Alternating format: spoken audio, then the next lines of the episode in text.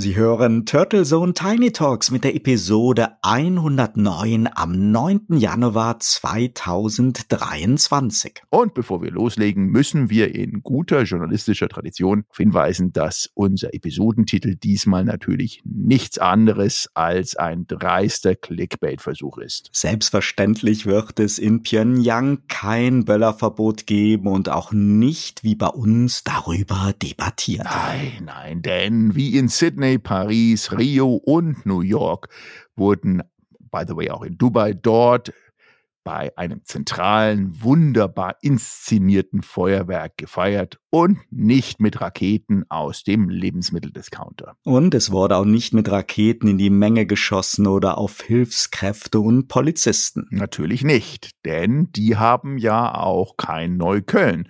Und Staatsoberhaupt Kim Jong-un muss nicht wie die oberste Führerin in Berlin, Franziska Giffey, Konzepte mit ausgestreckter Hand und Stoppzeichen entwickeln. Ja, Franziska Giffey hat vermutlich damals zu viel Super Nanny bei RTL geschaut. Aber werden wir wieder ernst, denn unser Geburtstagskind Kim Jong-un hat zwar Berichten zufolge selber große Freude an einem schönen Silvesterfeuerwerk, die restliche Welt bekommt bei seinem Fable für die ganz, ganz großen und weit fliegenden Raketen aber eher Angst. So wie wir vielleicht in Neukölln. Natürlich und das zu Recht und ähnlich wie Aldi jedes Jahr immer wildere Feuerwerksbatterien für die böllerwütigen Deutschen propagiert, hat auch Kim Jong-un seine Silvesteransprache wieder für die Ankündigung von neuen Megaraketen und Aufrüstungsanstrengungen genutzt. Es gibt also viel zu besprechen, liebe Hörerinnen und Hörer. Wir blicken zu Beginn auf die Böllerdebatte in Deutschland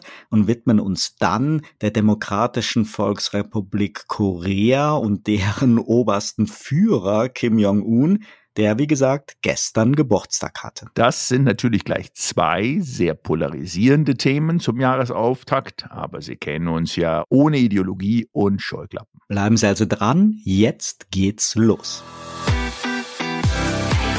Sie hören Turtle Zone Tiny Talks den Debattenpodcast zum Zeitgeist mit Michael Gebert und Oliver Schwarz. Herzlich willkommen bei Turtle Zone Tiny Talks am 9. Januar. Wir schreiben das Jahr 2023 und Sie hören die Episode 109. Es begrüßen Sie Michael Gebert und mein geschätzter Co-Host Oliver Schwarz, der den Jahreswechsel nicht in Neukölln oder Pyongyang verbracht hat, sondern in Brüssel. Oh ja, und wir haben ein sehr schönes, zentral organisiertes Feuerwerk am Königspalast gesehen. Ein sehr schöner, friedlicher Start in das neue Jahr. ja, so wie du das jetzt ausführlich betonst, ahne ich schon, dass du zur Fraktion Böllerverbot gehörst. Unbedingt. Und ich schüttele schon wieder seit Tagen den Kopf wie ein Headbanger beim Wacken-Festival. Ob der völlig konfusen deutschen Debatte nach den erneuten Vorfällen in der Silvesternacht. Die ja immer wieder kommt. Aber es wird jetzt ja immerhin diskutiert und selbst Super Nanny Franziska Giffey will jetzt ja auch Stoppzeichen in Berlin setzen. Es sind ja viele einig, dass sich Neukölln in zwölf Monaten nicht wiederholen darf und dass die Angriffe auf Sanitäter, Feuerwehr und die Polizei ein neuer, trauriger Höhepunkt waren. Natürlich nutzen jetzt auch wieder alle Seiten und auch politisch zu inszenieren. Aber jetzt mal unter uns. Was nennst du denn daran jetzt konfus und warum schüttelst du den Kopf? Ja, die kurze Antwort lautet, mich stört die bewusste Vermischung der notwendigen Debatten und die zu starke Fokussierung auf Neukölln. Es braucht seit langem ein bundesweites Böllerverbot. Wegen den Verletzungsgefahren, den vielen Unfällen und Schäden, wegen Tier- und Umweltschutz und nicht zuletzt dem vielen Müll am Tag danach. Alles ganz unabhängig von Migranten und Neukölln. Und es braucht natürlich eine klare Linie gegen Parallelgesellschaften mit Ablehnung unseres Staats, gegen toxische Milieus, mit Gewalt gegen Helfer und Polizisten. Und ja, Versäumnisse in der Migrationspolitik behebt man nicht durch eine Tabuisierung von Migrantenkriminalität. All das gibt es, aber unabhängig von Silvester und unabhängig von Böllern und nicht nur in Neukölln. Jeder, der diese Themen vermischt, versucht eine Art Ablenkung und Framing. Denn natürlich ist es praktischer, wenn jetzt alle nur noch über Neukölln reden. Die schlimmen Verletzungen und Böller-Eskapaden passieren aber ja bundesweit und das seit Jahrzehnten und Parallelgesellschaften und Probleme mit Gewalt gegen Sanitäter, Feuerwehr und Polizisten, die gibt es auch nicht nur in Berlin. Man sollte da wirklich einfach mal den Betroffenen zuhören und den Gewerkschaften von Polizei und Feuerwehr und dem bayerischen Ministerpräsidenten Markus Söder, der ja wieder reflexartig die Silvesterprobleme alleine im dysfunktionalen rot-rot-grünen Berlin verortet hat, berichte ich dann sehr, sehr gerne von meinen traumatischen Erlebnissen zur Jahrtausendwende im schönen München am Friedensengel. Die AZ schrieb damals von Bürgerkrieg und so war es auch und ich war mittendrin.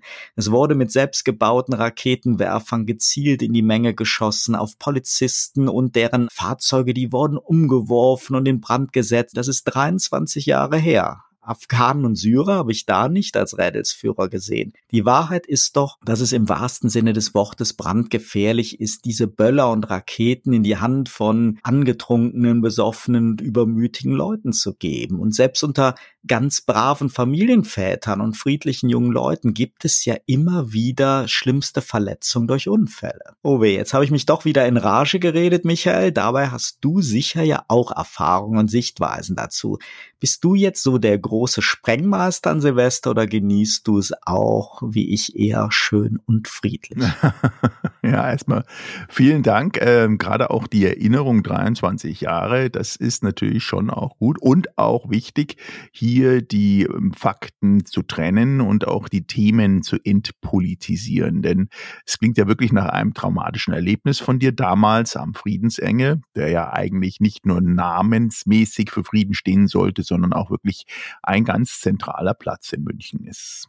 Aber auch hier, glaube ich, ist es wichtig, denn in der Tat werden hier wieder Debatten vermischt permanent und aus der Forderung nach einem Böllerverbot wurde jetzt doch sehr auch sofort reflexartig eine Migrantendebatte und ein ganz zentrales Neukölln-Problem. Beides, wie du es ausgeführt hast, sind separate Debatten, die man hier in Überschnittsmengen auch wirklich diskutieren kann, aber eben nicht fokussiert, sondern sie müssen auch weiter diskutiert werden. Und das, was ich halt wahrscheinlich äh, wieder sehen werde, so wie immer in den vergangenen Jahren, ist, dass äh, das eher zeitlich bedingt ist. Jetzt eigentlich die Hochzeit nach Silvester wird wieder darüber geredet, dann wird es vermischt und danach flacht es einfach wieder ab. Aber zurück zum Sprengmeister. Ich muss wirklich sagen, ich habe da auch eine Wandlung vom Saulus zum Paulus hinter mir. Denn vor vielen, vielen Jahren äh, war es durchweg hm, doch faszinierend mit Freunden zusammen. Damals noch, kann ich mich äh, dran erinnern, größere ähm, Batterien an ja so eine Art Mini-Orchester zu kaufen, die man an einer Stelle nur anzünden musste. Und dann gingen die fast 20 Minuten nach oben und haben Krach gemacht. Ganz, ganz früher als Kind kann ich mich vage dran erinnern, gab es Knallerbsen und kleine, sozusagen so eine Art Böller, kleine Böller, wobei es damals auch schon sehr, sehr, sehr, sehr schwierig war, denn äh, über, sage ich mal, etwas ältere Freunde ist man dann an die größeren Kracher gekommen. Die waren so viereckig, ähm, schon fast gefährlich eingebunden in Bast und hatten neben dem, dass sie einen gewaltigen Krach gemacht haben, auch wirklich einen gewaltigen Bums. Und auch damals sind schreckliche Sachen passiert. Also solche Sachen wie zum Beispiel unter wahrscheinlich angetrunkenen Männern, die dann das als Beweisprobe oder Mutprobe gesehen haben, sich den Böller im Mund explodieren zu lassen, was natürlich völliger Schwachsinn ist genau das passiert ja heute weiterhin. Und es gab jetzt auch Vorfälle in München auf der Praterinsel. Das war auch eine zentrale Silvesterfeier, wo anscheinend sehr, sehr viele Feierwütige, unabhängig von der Herkunft, ähm, die Batterien aus dem Aldi und den anderen Läden, das ist ja nicht nur der Aldi, hineingeschmuggelt haben und dann vor Ort in einer doch sehr, sehr engen Situation, man war nah an nah ähm, angefangen haben, dort die Batterien auch zu zünden. Und das ist natürlich auch eine Katastrophe. Also ich glaube, dass wir hier die Diskussion eher dahin führen müssen, ein wirklich schönes gemeinsames Fest an zentralen Plätzen zu machen. Ich glaube aber auch gleichzeitig wird dort wieder die Diskussion der Finanzierung kommen, dass gesagt wird, ja, die öffentliche Hand hat ja eigentlich kein Geld und für sowas, das jetzt politisch zu unterstützen, ist ja auch eine Katastrophe.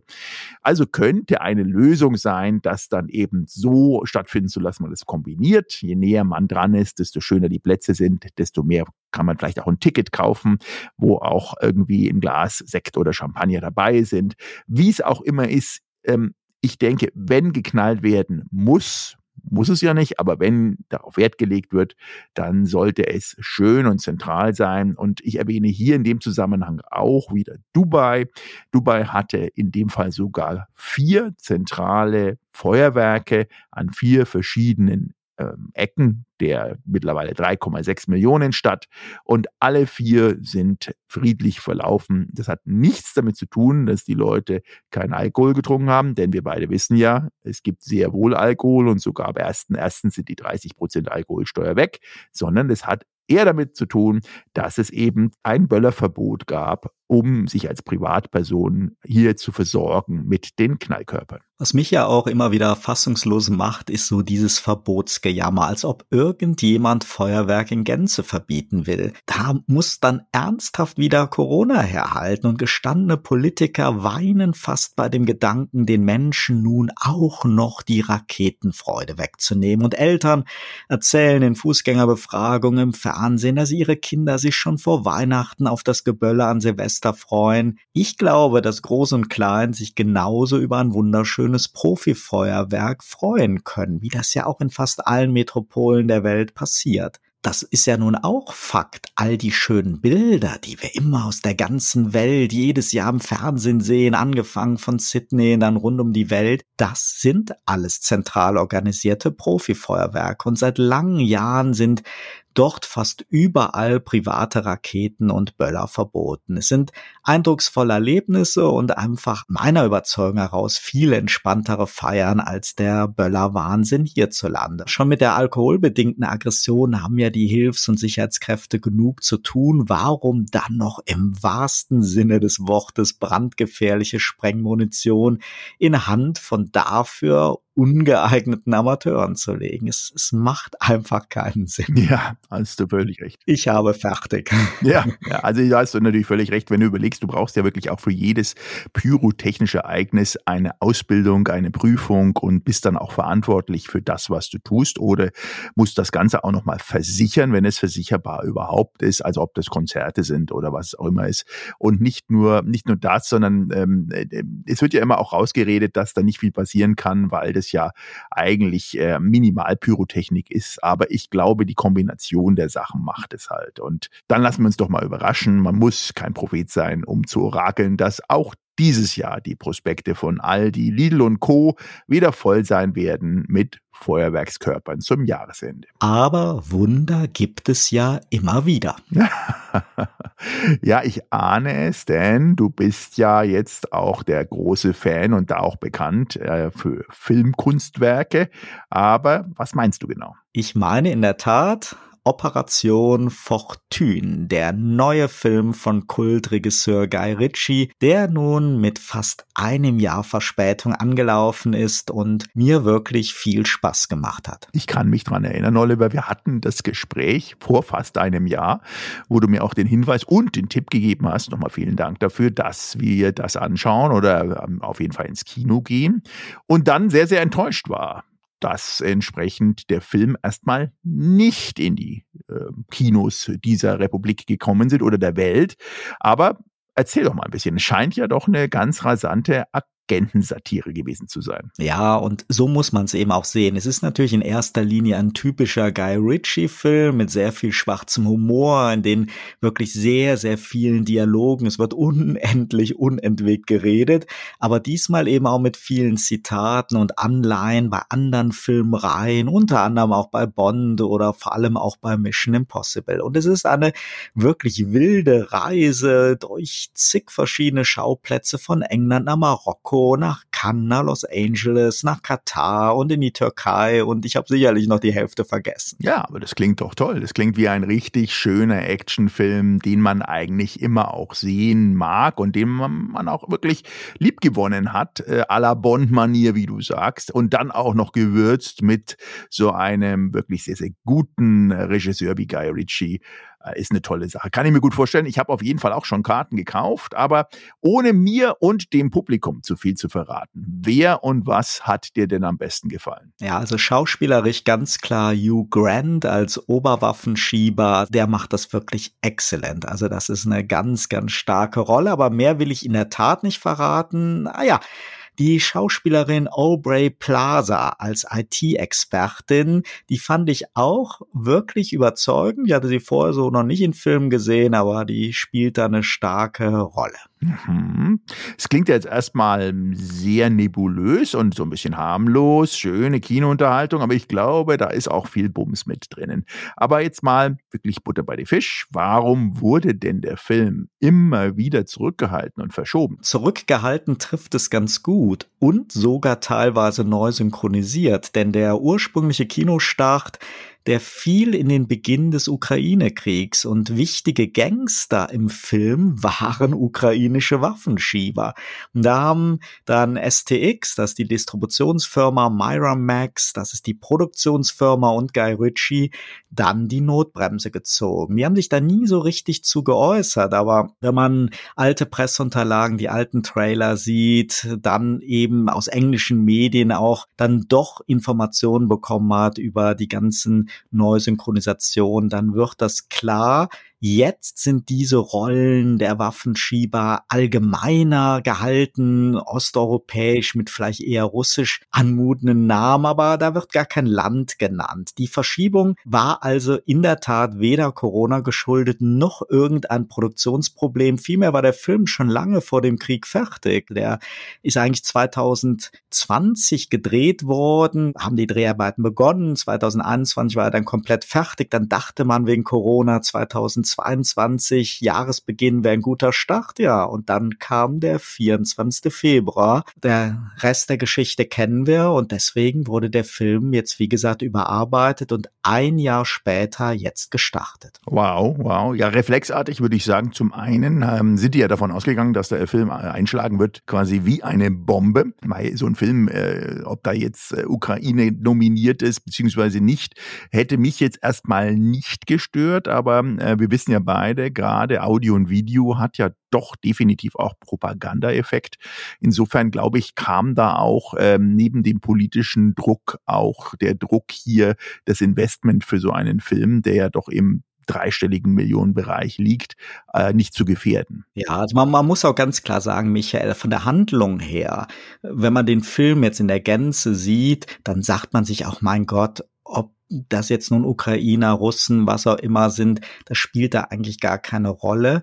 Ich glaube, hier lag das Thema auch in diesen Guy Ritchie-typischen Dialogen. Das war dann, glaube ich, ja auch für eine amerikanische Produktionsfirma, wo in der Tat halt 130 Millionen Produktionsvolumen dahinter standen. Das war denen dann wohl zu heiß. Fakt ist, sie haben sich sehr, sehr kurzfristig so entschieden. Wenige Tage bevor es halt losging, wurde da halt entsprechend die Reißleine gezogen. Schon einmal im Januar und dann war der wirkliche Starttermin halt genau in der Woche, in dem Putin die Kriegserklärung gemacht hat. Und da hat man dann in der Tat den Film komplett zurückgezogen. Ja, aber es ist eine gute Backstory. Also die Hintergrundgeschichte ist natürlich super. Ich hätte jetzt, sagen wir mal, ohne da sarkastisch und makaber zu klingen, gesagt, naja, wenn Meister Zelensky da eine Rolle gespielt hätte äh, in dem Film, die er übernommen hat, als er gedreht wurde, dann wäre es natürlich ein Grund gewesen, ähm, äh, weil er ist ja auch, äh, sagen wir mal, schauspielerisch in der Vorgeschichte auch medial geschult.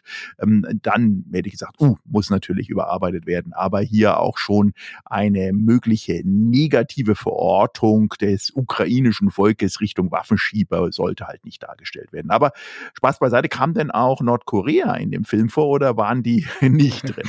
Nein, weder als Verkäufer noch als Käufer, aber ich könnte mir schon vorstellen, dass das Geburtstagskind Kim Jong-un nicht nur ja als offensichtlicher Waffenliebhaber gerne mal solche Filme schaut. Teilweise weisen die Bilder und Videos der nordkoreanischen Propaganda ja schon große Hollywood-Anleihen auf und der oberste Führer in Nordkorea soll ja auch ein bekennender Hollywood-Fan sein. Ja, auf jeden Fall. Aber Propaganda wollen wir hier nicht betreiben, sondern wir werden heute einmal von mehreren Seiten aus beobachten und betrachten einen der wirklich, wirklich sehr, sehr abgeschotteten Regionen der Welt, eines der geschlossensten Länder, wo man sehr viele Visa braucht, um einzureisen und ein bisschen eingehen in die Führungsdynastie und die Geschichte dieses Korea-Konflikts, der ja eigentlich gar nicht so alt ist. Und wir stellen uns natürlich die Frage, ob die von beiden Koreas immer mal wieder unternommenen Versuche einer Entspannung derzeit überhaupt noch denkbar sind. Denn die harmonischen Bilder von Kim Jong-un mit dem ehemaligen südkoreanischen Präsidenten Moon vor ja noch wenigen Jahren, die wirken heute wie aus einer anderen Zeit und auch ja, die skurrile Brieffreundschaft von Kim Jong-un mit US-Präsident Donald Trump ist ja längst Vergangenheit. Nordkorea ist, nicht zuletzt wegen Corona, abgeschottet wie noch nie und die wenigen Nachrichten, die drehen sich dann halt meist um Raketentests und atomare Aufrüstung des Landes gegen eine immer wieder beklagte Bedrohung durch die USA. Aber wie real ist die Gefahr, die durch Nordkorea ausgeht und wie zielführend ist die Sanktionspolitik des Westens? Alles wirkt ja irgendwie festgefahren und angesichts des Kriegs in der Ukraine den Spannungen mit Russland und dem Wirtschaftskrieg mit China scheint Nordkorea ohnehin nicht gerade wirklich im Fokus der Außenpolitik zu stehen. Propagandabilder, Drohgebärden und Raketentests hin oder her. Ja, in der Tat. Und das kann aber auch täuschen. Es gibt viele Fragen, gleich mehr nach einem kurzen Sponsorenhinweis. Dieser Podcast wird Ihnen präsentiert von Visual Communications Experts. Wir bringen Sie auf Sendung. Video, Livestreaming, Webinare und Podcasts. Ihre Experten für Audio und Video in der Unternehmenskommunikation. Weitere Informationen unter www.visual-communications-experts.com. Sie hören Turtle Zone Tiny Talks und in der Episode 109 ist die Demokratische Volksrepublik Korea unser heutiges Thema und das Geburtstagskind. Natürlich die Geschichte des geteilten Koreas in dem Fall und der Dynastie rund um den obersten Führer Kim Jong-un, der vor noch gar nicht so allzu langer Zeit in der Schweiz zur Schule gegangen ist und nun einer der jüngsten Atomwaffenbesitzer, Staatschef, Herrscher, Oberbefehlshaber und Diktator zugleich ist, je nach der jeweiligen diplomatisch protokollierten Lesart. Und der uns immer wieder Rätsel aufgibt. Mal wirkt er etwas moderner und zukunftsgewandter, dann doch wieder unergründlich bis aggressiv und machtbesessen, ein gefundenes Betätigungsfeld für eine Vielzahl an Analysten und Korea-Experten, die dann doch am Ende eher in einer Art Glaskugel lesen. Es gibt wohl kaum ein Land,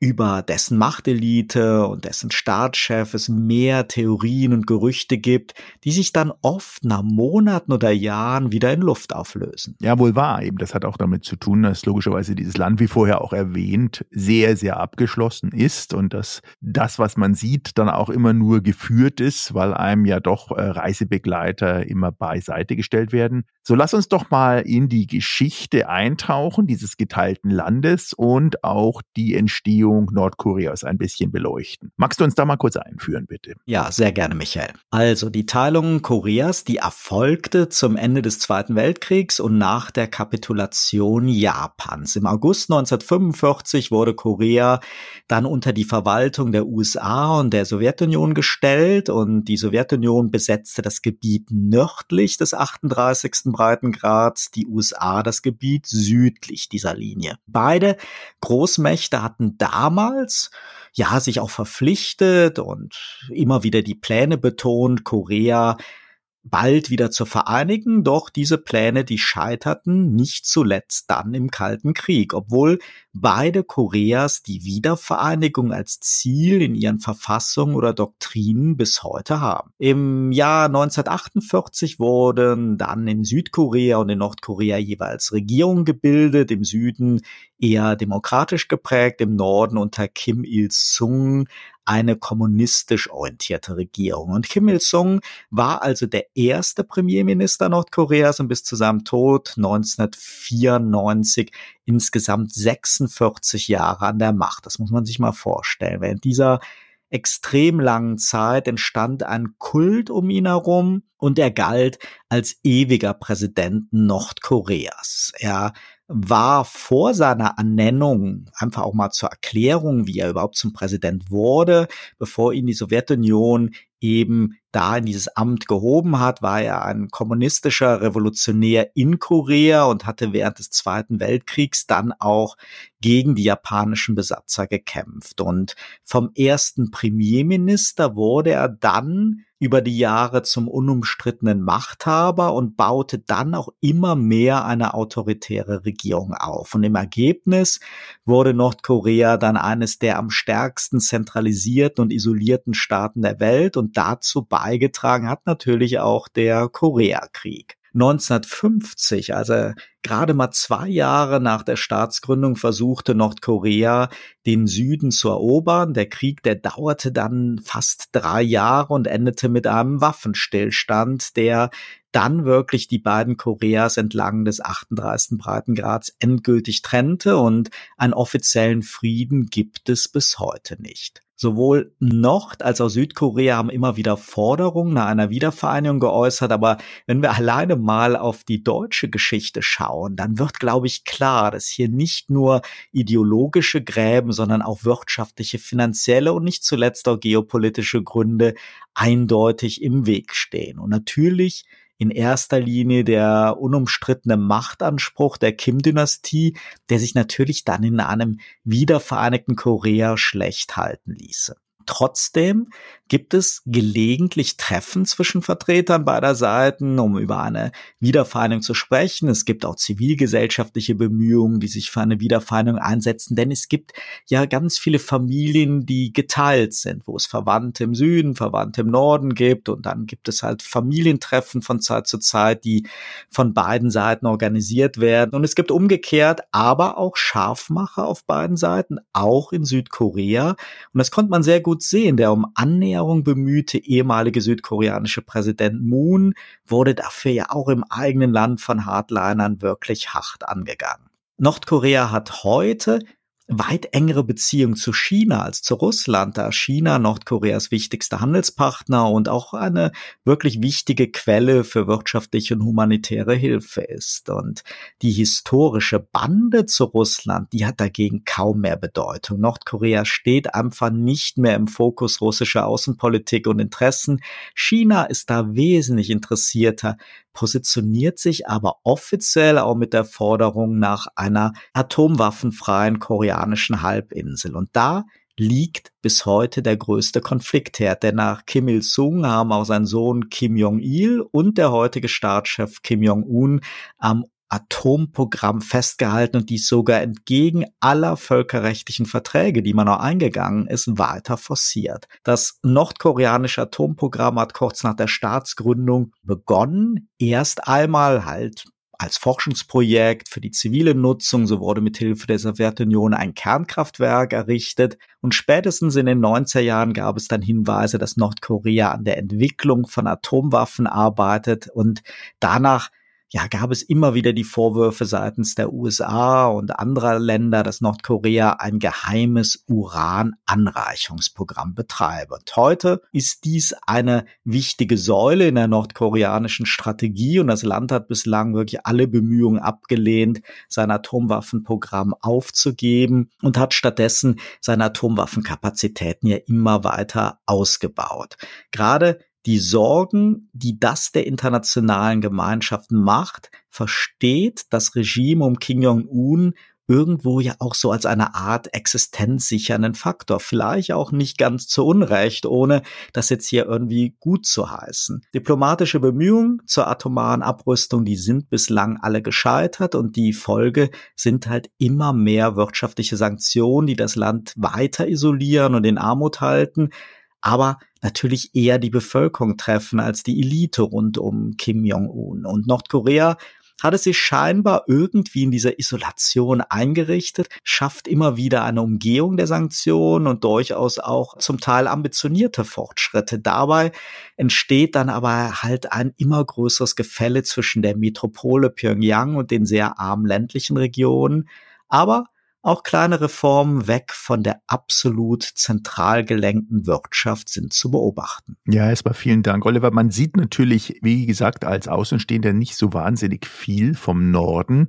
Und ähm, wie du es auch erwähnt hast, dieser Berechtigungsanspruch ähm, durch die Atomwaffen ist äh, so eine Art Strohhalmpolitik, würde ich es mal nennen, weil ohne diese Waffen wären sie natürlich freiwillig. Äh, insofern habe ich zwar kein Verständnis dafür, aber dennoch politisch zumindest äh, ist es mir klar und ähm, darum glaube ich, wird es auch so sein. Aber ich würde gerne noch ein bisschen in diese sozialpolitische Atmosphäre auch ein bisschen eintauchen, damit unsere Hörerinnen und Hörer auch da ein Verständnis entwickeln. Denn nach dem Ende der Kolonialzeit bis zum Beginn des Koreakriegs befand sich Korea in einer Art Chaos, denn das wichtigste gesellschaftliche Interesse lag darin, Korea als selbstständiges, einheitliches Land strukturieren oder es als unselbstständiges, auseinandergerissenes Land neu zu bilden. Und Japan kapitulierte ja nach dem Krieg. Konkrete Pläne für Korea wurden dann auch entworfen und es ging darum, Vereinbarungen mit der Sowjetunion und den USA abzuschließen. Und in dieser Situation wurde Nordkorea von der Sowjetunion besetzt, was wiederum die USA antrieb, den anderen Teil Koreas unter ihre Kontrolle zu bringen. Und unter dem Motto, die USA übernehmen die Verantwortung, das Land gegen den Kommunismus zu schützen, stellte die USA dann auch ihr Militär als Besatzung in Südkorea auf. Auf dieser Grundlage dann übernahm die Regierung die schwere Aufgabe mit der Bodenreform sowie der Gesellschafts- und Wirtschaftsreform, ein neues System zu rächen. Aber eben unglücklicherweise begann dann 1950 der Koreakrieg. Denn der Koreakrieg war zwar ein Krieg zwischen zwei geteilten Ländern, aber er war auch ein internationaler Krieg, denn unter dem Motto To Terminate Communist Aggression zu verstehen. Und im Total, sagen die Amerikaner, haben 15 Länder mit den USA zusammen explizit Airstrikes, militärische Offensiven, aber auch Naval Assistance geleistet bei diesen Kampagnen innerhalb des Koreakriegs. Und bis zur Schließung dieses Waffenstillstandes am 27.07.1953 zwischen dem Süden und dem Norden war es dann definitiv so eine Art Chance auch für eine mögliche Wiedervereinigung.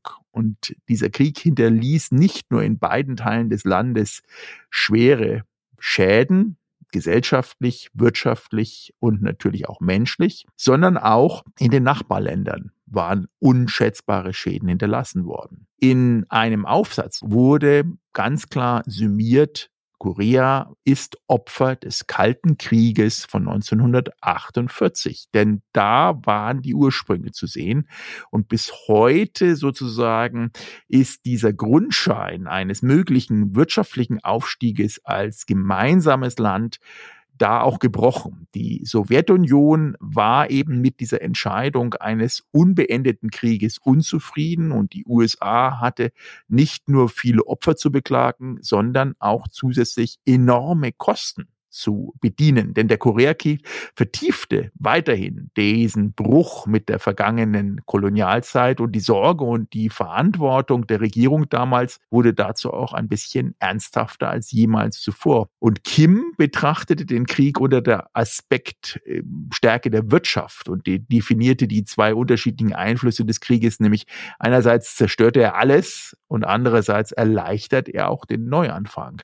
Und insbesondere motivierte Krieg Südkorea die Basis für die rasche Entwicklung eines kapitalistischen Systems zu schaffen. Darf man nicht vergessen, denn die Erfahrung aus dem Krieg zeigt jetzt das Positive einer freiheitlichen Demokratie und brachte natürlich auch Südkorea den Kapitalismus als wichtiges marktwirtschaftliches Prinzip und dabei halfen dann auch die ostasiatischen Politikmächte der USA, denn seit dem Beginn des Kalten Krieges Japan als Bollwerk gegen den Kommunismus in dieser Region dann wieder aufzubauen und andere asiatische Staaten, einschließlich Südkorea, zu einem Art Hinterland für den politisch-wirtschaftlichen Wiederaufbau Japans, also zu einem Rohstofflieferanten und Absatzmarkt zu werden. Und in diesem Zusammenhang muss man ganz klar sagen, ist äh, das Thema Vergangenheitsbewältigung im gesamten koreanischen Ansatz Süd- und Nordkorea, zumindest nach meinem Geschmack in der politischen, aber auch in der gesellschaftlichen Diskussion äh, viel zu wenig äh, entwickelt.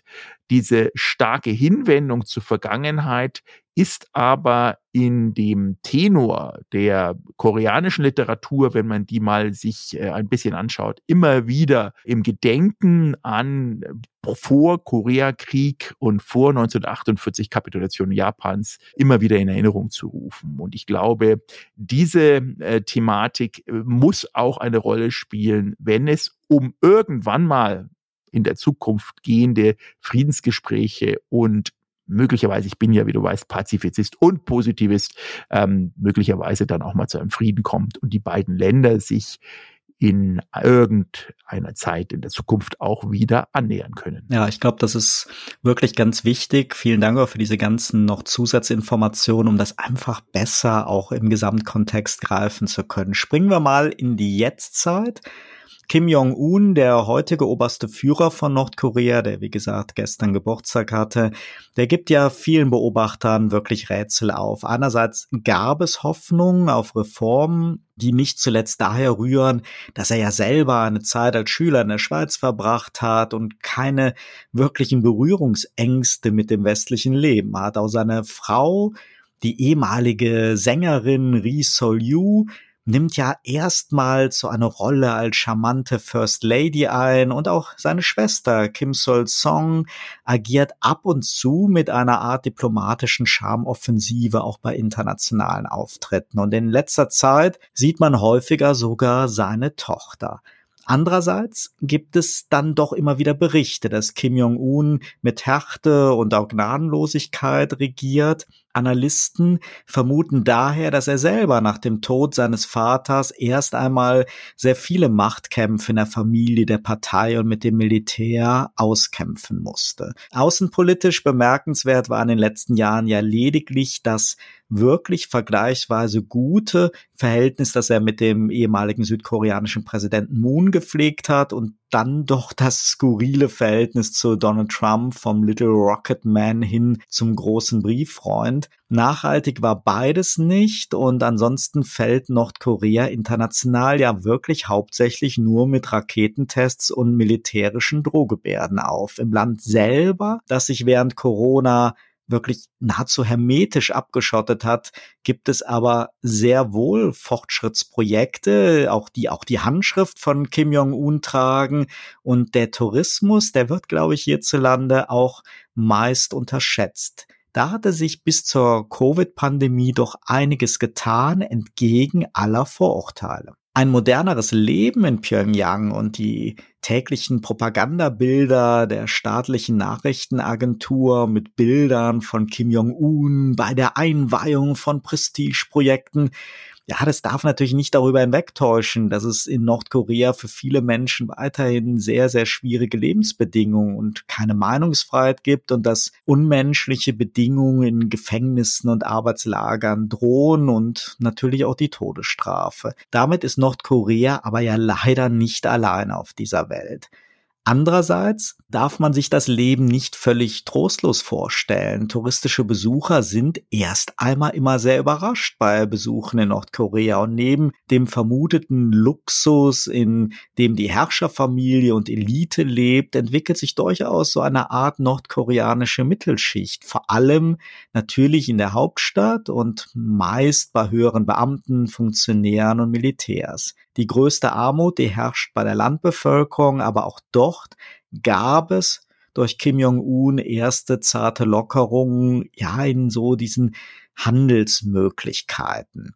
Nordkorea ist sicherlich ja unter Kim Jong-un eine Diktatur, ich denke mir, das ist kein Zweifel, aber die nationale und kulturelle Identität und die Unterstützung für den obersten Führer seitens des Großteils der Bevölkerung, die ist, glaube ich, für uns einfach nur schwer zu verstehen, denn sie basiert nicht nur auf Zwang und Unterdrückung. Bei aller berechtigten Kritik an der Menschenrechtssituation und bei aller Sorge vor der atomaren Aufrüstung ist es, glaube ich, wichtig, sich mehr mit der koreanischen Kultur zu beschäftigen. Du hast es eben ja auch gesagt, denn Trotz der eklatanten Systemunterschiede verbindet beide Koreas doch sehr viel. Und ich glaube, auch hier gibt es wieder Parallelen zu unserer Situation mit BRD und DDR. Eine Lösung und Befriedung der koreanischen Halbinsel, da bin ich absolut bei dir, die wird es nicht durch noch mehr Sanktionen und einen Untergang Nordkoreas geben, sondern nur,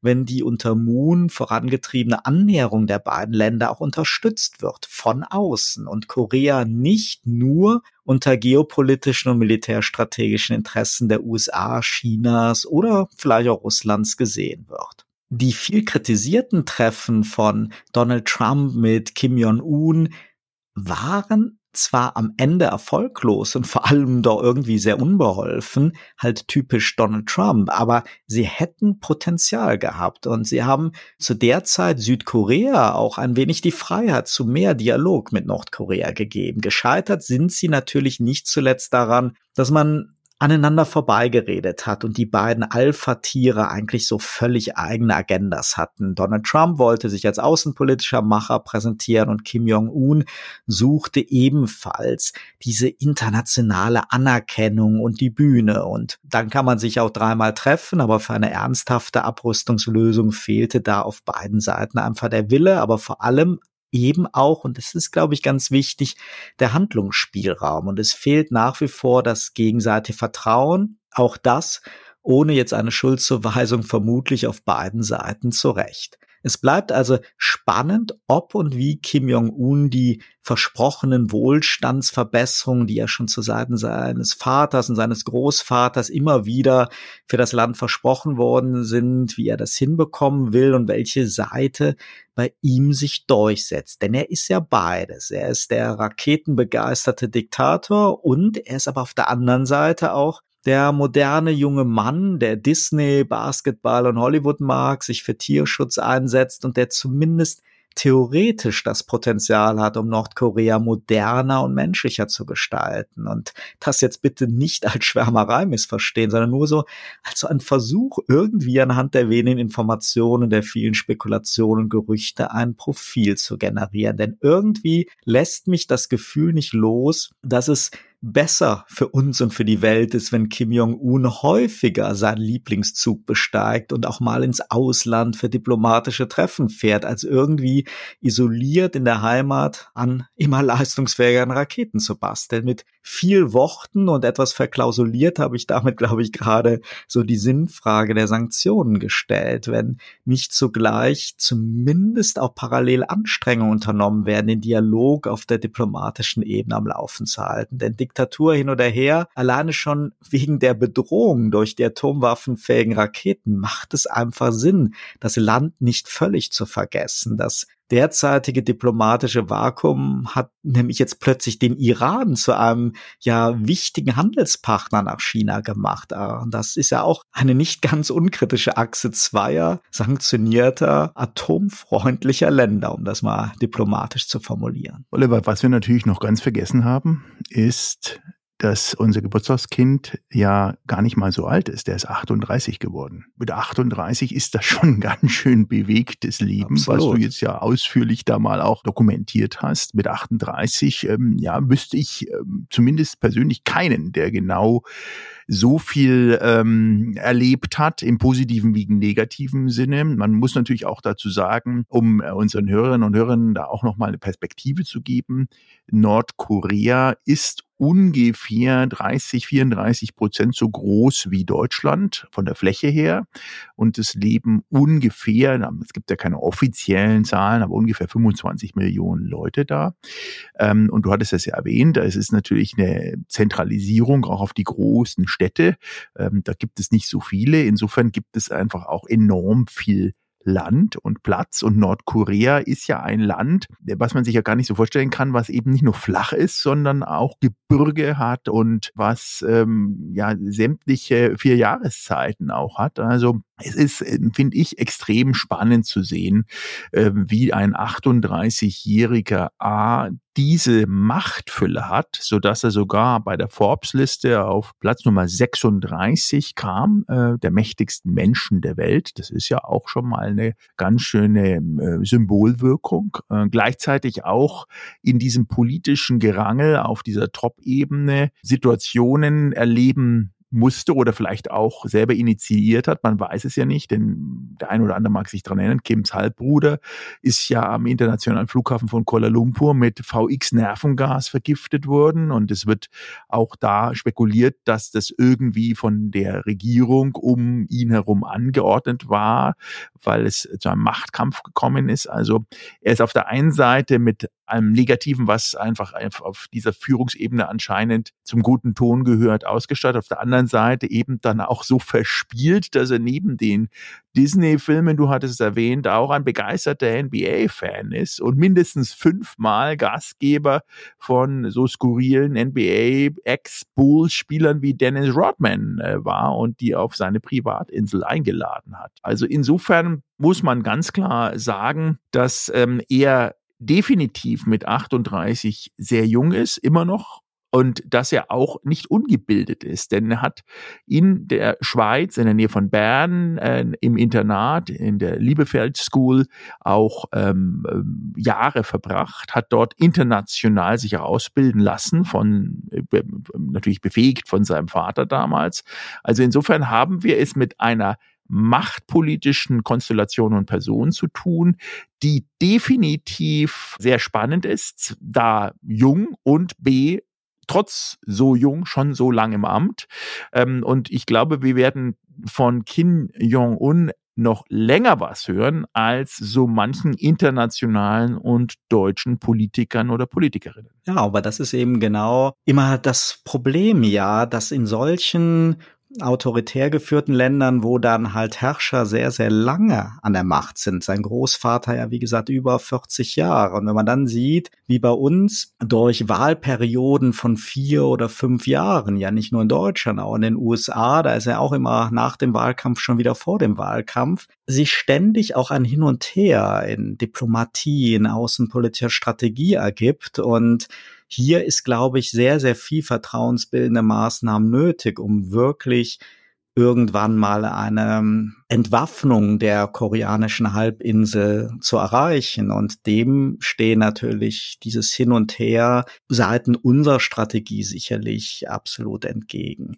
Aber du hast da vollkommen recht. Kim Jong-un ist natürlich vorbereitet worden, aber der Tod seines Vaters kam dann ja doch überraschend und so jung war das sicherlich nicht geplant. Und das ist in der Tat eine Herausforderung. Man muss halt viel spekulieren. Am Ende guckt man nicht in den Kopf hinein, aber auch alle Berichte, die es ja auch von Mitschülern gab, von Menschen, die wirklich mal näher an ihn rangekommen sind, zeichnen auf jeden Fall ein vielschichtigeres Bild als nur des despotischen Diktators. Wenn wir mal noch mal so ein bisschen so ein paar Fakten und Details zu Nordkorea anschauen, du hast ja eben schon mal die Bevölkerung, die Größe erwähnt. Es sind natürlich weitgehend, es ist eine koreanische Bevölkerung, aber es gibt auch Minderheiten von Chinesen und Russen.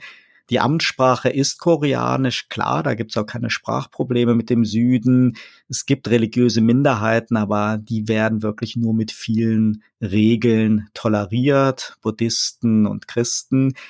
Ja, und die Landschaft, du hast es ja auch schon gesagt, die hat Berge, sie hat Hügel, sie hat Flussdeltas, Küsten und je nach Jahreszeit ist die wirklich sehr reizvoll. Also die Bilder, die Filme, die Fotos, die man sehen kann, die zeigen schon, dass es halt wirklich ein schönes Land sein kann. Deswegen hat sich auch bis zum Beginn der Pandemie, die ja einen kompletten Stopp für den Tourismus bedeutete, ja, da haben sich auch touristische Reiseprogramme jenseits der Hauptstadt oder jenseits von diesen typischen kommunistischen und militärischen Denkmälern und Symbolen gebildet. Es ist auch durchaus erstaunlich, wie viele gerade jüngere Touristen aus den USA in der Vergangenheit nach Nordkorea gereist sind. Hier in, aus Deutschland ist das Reisealter deutlich höher. Wenn man jetzt mal diese alte Diskussion außen vor lässt, ob Reisen in autoritäre Länder moralisch statthaft sind und den Menschen vor Ort nützen, ist es doch einfach Fakt, dass der Tourismus in Nordkorea Potenzial hat. Selbst wenn manche Projekte, wie zum Beispiel ein großes Skigebiet, das errichtet worden ist, vermutlich den gemeinen Ischgl oder St. Anton-Fan nicht unbedingt ins nordkoreanische Gebirge bewegen wird, wenngleich die hochmodernen Liftanlagen der Gebrüder Doppelmayr ja dort bereits am Start sind.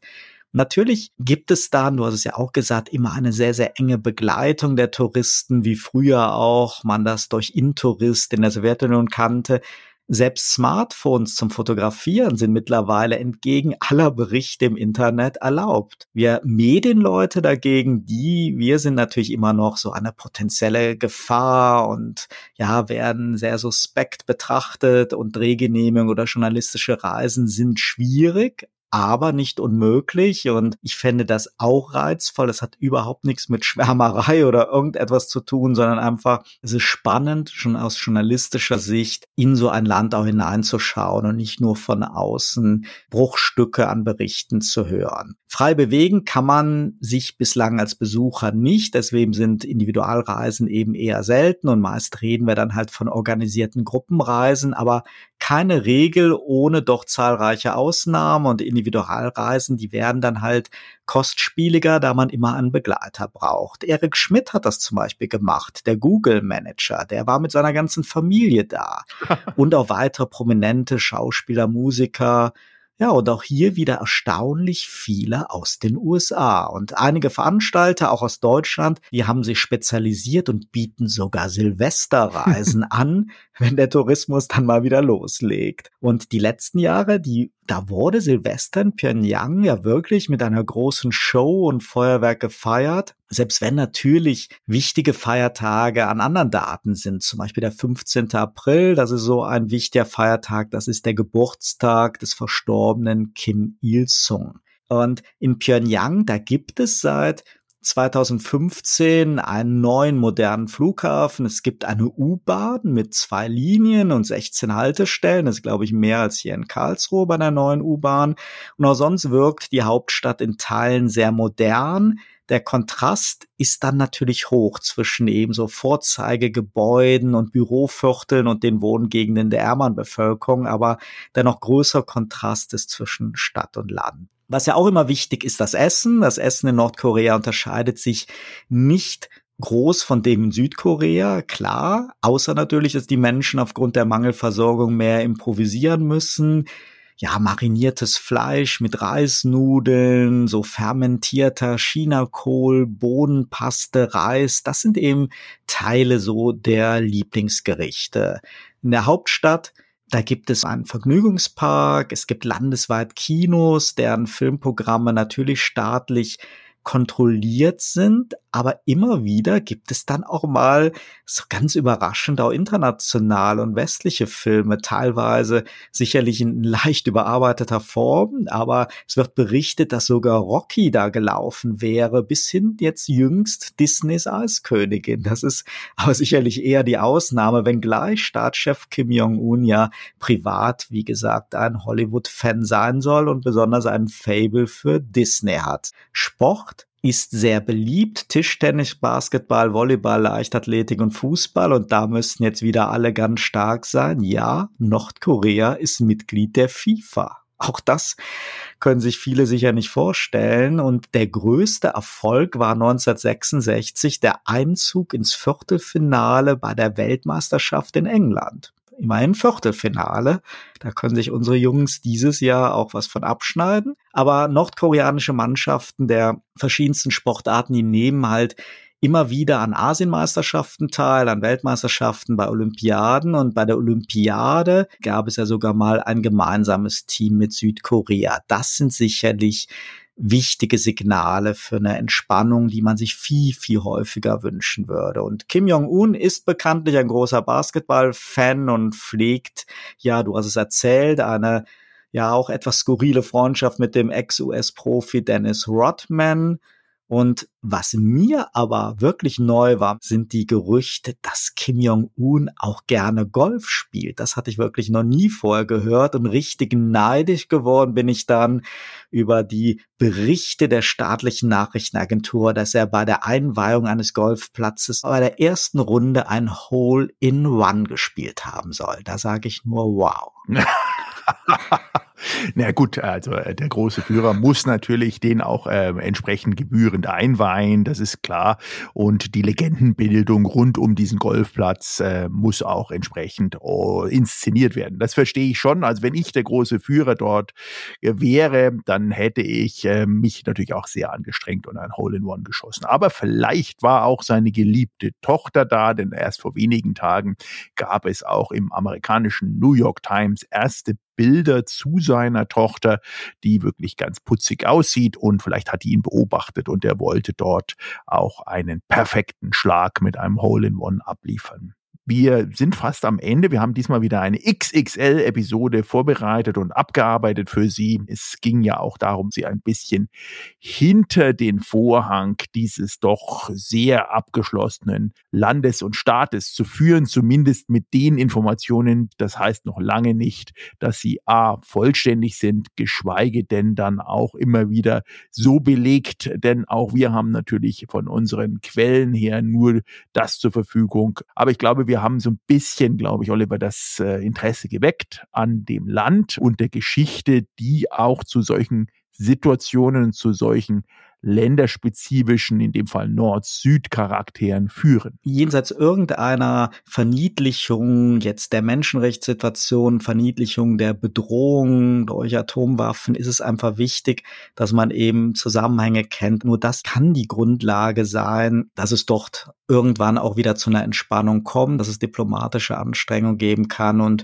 egal wie klein und unbedeutend wirtschaftlich Nordkorea ist, aber für die ganze Region und auch für den Frieden in der Welt ist er natürlich nicht unbedeutend. Und man sollte da durchaus auch Interesse zeigen. Und auch für die Menschen in Nordkorea ist es natürlich wichtig, dass man hinschaut, als dass sie so komplett isoliert und abgeschottet leben. Absolut gutes Schlusswort, Oliver. In diesem Sinne wünschen wir unseren Hörerinnen und Hörern natürlich einen guten Start in die Woche. Bleiben Sie gesund, bleiben Sie uns treu, genießen Sie eigentlich die erste richtige Arbeitswoche in diesem neuen Jahr 2023.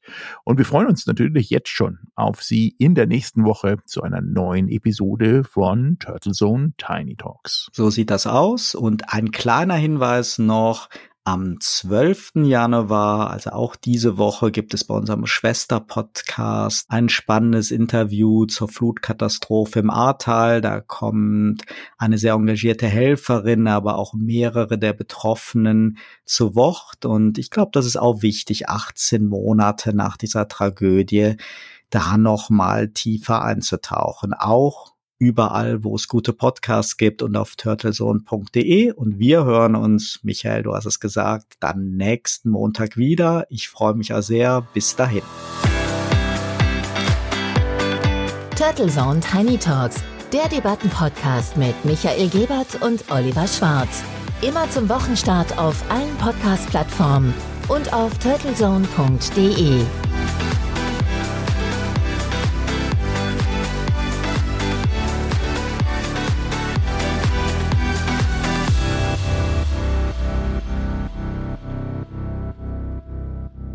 이 팟캐스트의 광고 또는 후원 파트너십에 대해서는 터털 미디어에 문의하십시오.